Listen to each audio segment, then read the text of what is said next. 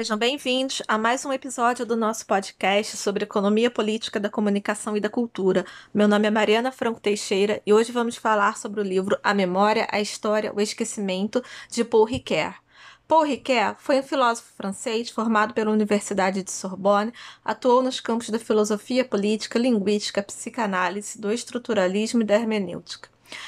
Além de A Memória, a História e o Esquecimento, publicou centenas de trabalhos, como A Filosofia da Vontade e O Conflito das Interpretações. Entre outras, foi professor da Universidade de Paris, da Universidade de Estrasburgo e da Universidade de Chicago. O livro A Memória, História e o Esquecimento foi publicado no Brasil pela editora da Unicamp, Campinas 2007. Trata-se de um livro dividido em três partes, além do epílogo. O primeiro capítulo trata-se de A Memória e a Reminiscência, onde o autor trabalha a memória e a imaginação, a memória citada, a memória pessoal e a memória coletiva, e por fim, em A Tradição do Olhar Interior, trabalha Santo Agostinho, John Locke, Herschel, Maurício Halbach. O segundo capítulo, História Epistemologia trabalha o conceito da história, a documentação enquanto memória arquivada, as histórias das mentalidades e o conceito de representação. No terceiro capítulo, o autor trabalha a condição histórica com o histórico e o não histórico, a filosofia crítica da história, a história e o tempo, a historicidade, o ser, no tempo, o esquecimento. Por fim, no epílogo, Trata de conceitos acerca do perdão, culpabilidade, moral, memória e esquecimento. Paul Ricoeur elucidou o caráter seletivo da narrativa e as estratégias do esquecimento. Segundo o autor, além do nível da psicopatológico, da memória impedida, há formas de esquecimento mais manifestas, onde se dá o nível da memória manipulada, cuja problemática permeava a identidade, com ela se confundindo. Os abusos de memória são abusos de esquecimento que se dá na função mediadora da narrativa, que comporta uma dimensão seletiva, que possibilita sua ideologização. Na página 72, o autor ainda diz que, abre aspas, no plano patológico terapêutico, serão evidenciados os distúrbios de uma memória impedida. No plano propriamente prático, os da memória manipulada. No plano ético, político, os de uma memória abusivamente convocada quando comemoração rima com rememoração.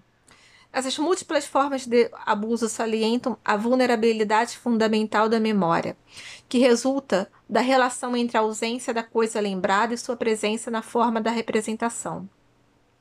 A alta problematização dessa relação representativa com o passado, essencialmente evidenciada por todos os abusos da memória. Fecha aspas.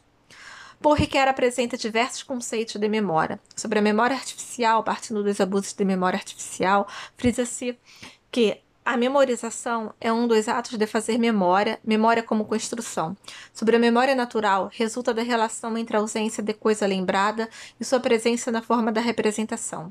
Sobre a memória impedida, é onde se encontram as cicatrizes, as feridas, os traumas, portanto, pode-se falar de memória ferida. Memória declarada passa pelo arquivo e pelos documentos e termina na prova documental. Na página 98, o autor ainda diz que, abre aspas, é no nível em que a ideologia opera como discurso justificador do poder, da dominação, que se vêem mobilizados os recursos de manipulação que a narrativa oferece. A dominação não se limita à coerção física. Até o tirano precisa de um retórico, de um sofismo, para transformar em discurso sua empreitada de sedução e intimidação torna-se possível vincular os abusos expressos da memória aos efeitos da distorção que dependem do nível fenomenal da ideologia. Nesse nível aparente, a memória imposta está armada por uma história ela mesma autorizada. A história oficial, a história aprendida, é celebrada publicamente. Fecha aspas. Sobre a prova documental, Paul Ricoeur mostra que se torna um documento tudo que pode ser interrogado por um historiador com a ideia de Nele encontraram uma informação sobre o passado. Assim, na página 177 diz que, abre aspas, o arquivo apresenta-se assim como um lugar físico que abriga o destino dessa espécie de rastro que cuidadosamente distinguimos no rastro cerebral e do rastro afetivo, a saber, o rastro documental, fecha aspas. Na página 299, o autor diz que, abre aspas, a hermenêutica dá-se como tarefa a exploração das pressuposições que podem ser ditas existenciais, tanto do saber historiográfico efetivo quanto do discurso crítico anterior. Fecha aspas. Acerca do esquecimento, Paul Ricoeur remete-nos a um dano à confiabilidade da memória. O autor remete à memória impedida, à memória manipulada e à memória obrigada. Os abusos da memória tornam-se abusos do esquecimento. Para o autor, muitos esquecimentos se devem ao impedimento de ter acesso aos tesouros enterrados da memória. Sendo assim, memória impedida é uma espécie de memória esquecida. Sobre esquecimento institucional, o autor conceitua a anistia como sendo um privilégio régio utilizado periodicamente pelo chefe do Estado. Trata-se do resíduo de um direito quase divino ligado à soberania subjetiva do príncipe. Além disso, na página 427, Paul Ricoeur diz que, abre aspas, de um lado, o esquecimento nos amedronta. Não estamos condenados a esquecer tudo. De outro, saudamos como uma pequena felicidade o retorno de um fragmento do passado arrancado, como se diz ao esquecimento. Fecha aspas. Na página 460, o autor diz que, abre aspas, de um lado, o de decreto propriamente dito, de outro, o juramento proferido nominativamente pelos cidadãos tomados um a um. De um lado, é proibido lembrar os males. Para dizer isso, o grego tem um sintagma único que visa a lembrança contra. Por outro, não recordarei os males, as desgraças, sob pena de maldições desencadeadas pelo perjúrio. As formas negativas são marcadas, não recordar. Ora, a recordação negaria algo, a saber, o esquecimento. O esquecimento quanto esquecimento, esquecimento da discórdia, contra esquecimento dos danos sofridos, fecha aspas.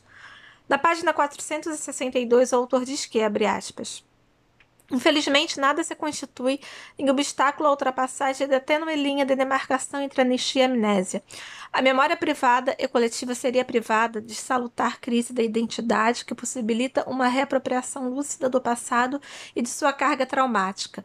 Aquém dessa aprovação, a instituição da anistia só pode responder a um desígnio de terapia social emergencial, sob o signo da utilidade e não da verdade. Se uma forma de esquecimento puder então ser legitimamente evocada, não será um dever calar o mal, mas dizê-lo num modo apaziguado, sem cólera. Fecha aspas. Na página 465, o autor diz que, abre aspas, o perdão, se tem algum sentido e se existe, constitui o horizonte comum da memória, da história do esquecimento. Fecha aspas. Sobre o testemunho, Paul Riquet mostra que é um fator de segurança no conjunto das relações constitutivas do vínculo social. Na página 455, o autor ainda diz que, abre aspas, para quem atravessou todas as camadas da configuração e de refiguração narrativa, desde a constituição da identidade pessoal até a das identidades comunitárias, que estruturam nossos vínculos de pertencimento, o perigo maior, no fim do percurso, está no manejo da história autorizada, imposta, celebrada, comemorada, da história oficial. O recurso à narrativa torna-se assim a armadilha, quando pendências superiores passam a direcionar a composição da intriga e impõem uma narrativa canônica por meio de intimidação ou de sedução, de medo ou lisonja.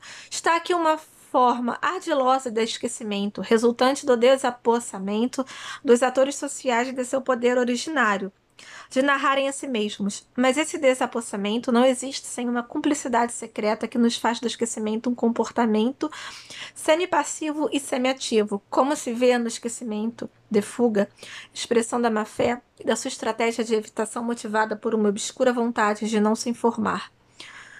D. Não investigar o mal cometido pelo meio que cerca o cidadão, em suma, por um querer não saber. Fecha aspas.